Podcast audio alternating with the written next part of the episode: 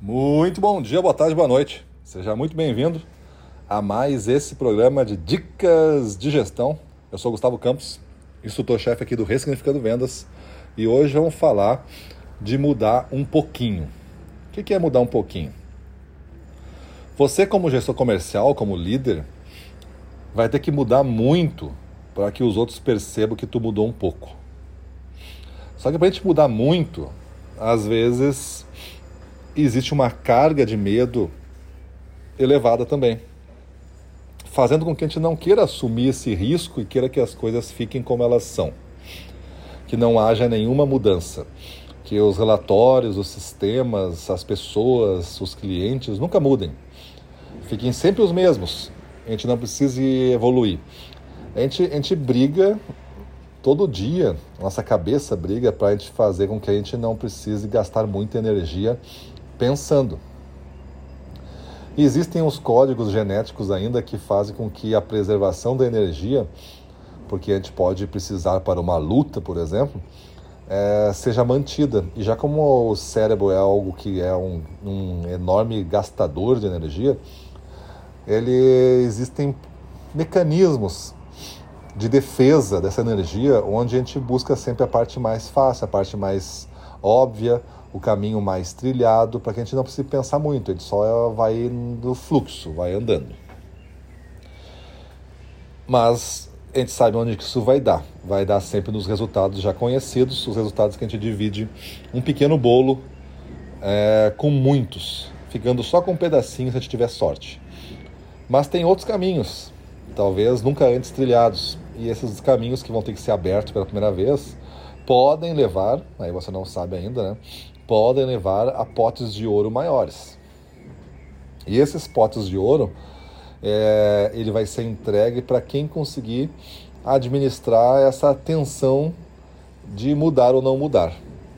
Então a, a frase né, que define hoje essa nossa lição aqui desse, dessa dica de gestão é se você você tem que mudar muito para que os outros percebam que você mudou um pouco. Porque grande parte da percepção de mudança a pessoa não enxerga. A pessoa não enxerga.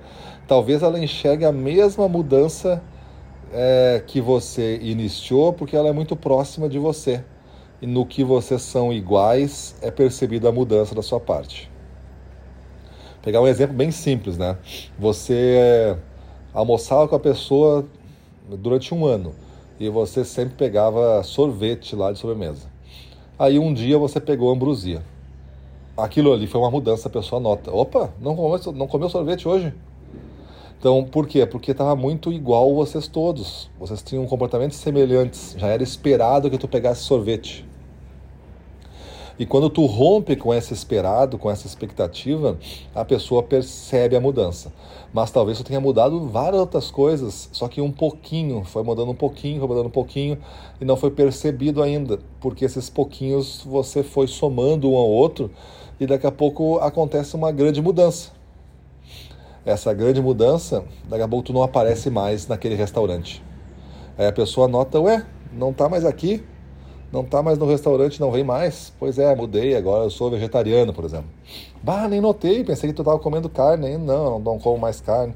Tu deve ter notado, se tu lembrar bem, que eu tava diminuindo carne, eu tava comendo cada vez menos. Agora já parei com tudo isso aí. Então, olha, essas mudanças que são feitas somando os pouquinhos, eu acredito, aqui no Ressignificando Vendas a gente acredita, que são as mudanças mais duradouras as mudanças rápidas e bruscas e contundentes demais é difícil de manter depois. A gente fica tentando né, é, manter um ritmo do tipo: você nunca faz exercício e agora resolveu fazer exercício, faz exercício seis vezes por semana.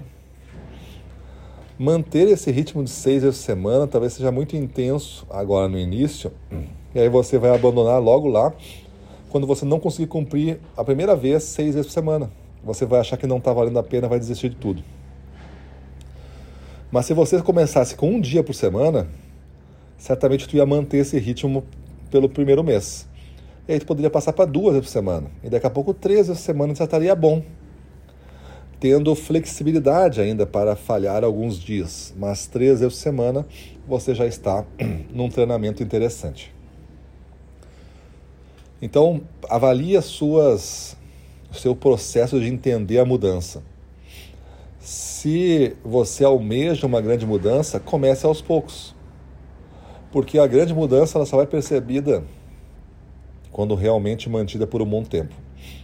Se caso não for, vai ser só alguma coisa temporária. Beleza? Avalie como é que você se relaciona com as mudanças. Você quer grandes mudanças, mas não começa pequeno?